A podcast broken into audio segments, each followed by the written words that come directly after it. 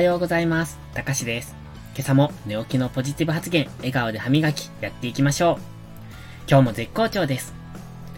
今日は、人生の99%は思い込みというタイトルでお話しします。あなたの思考の中に、〇〇さんだからそんなことできるんですよ、とか、自分はそんな賢くないからできません、とか、そんな風に思ったことないですか？その考えは危険です。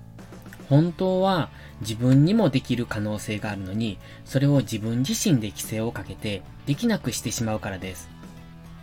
できるかできないかは、今の自分が評価する自分の能力ではなく、できると思うかそうじゃないかに大きく左右されるんです。例えば、赤ちゃんが二足歩行をするようになるのはどうしてだと思いますか？それは自分の見ている親たちがしているから、自分もできるんだって思い込むからです。赤ちゃんにとって世界で起こっていることすべてが新鮮で疑うことをしないのです。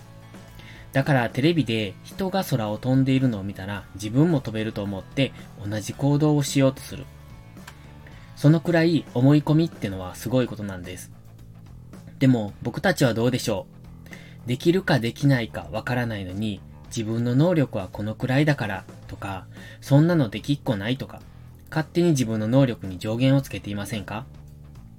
じゃあどうして同じ人間なのに、あの人にはあんなすごいことができるのに、自分にはできないのでしょうか？もちろん持って生まれた能力の差はあります。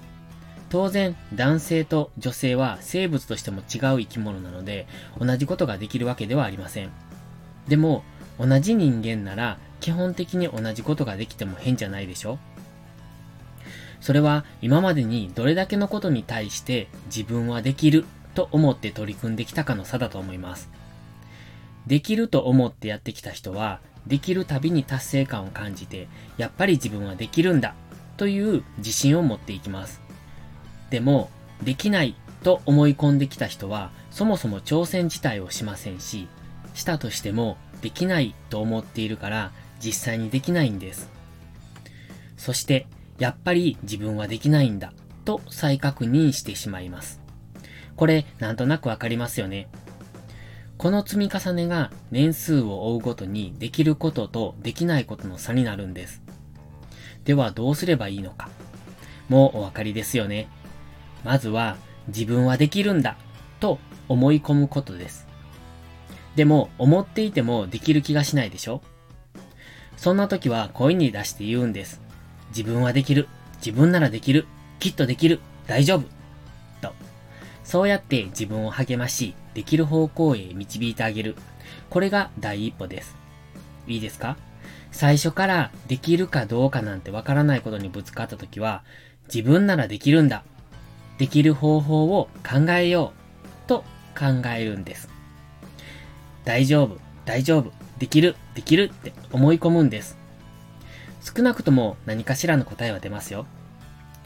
自分を信じて進みましょう。それでは、いいことから始めよう。今日も元気よくいってらっしゃい。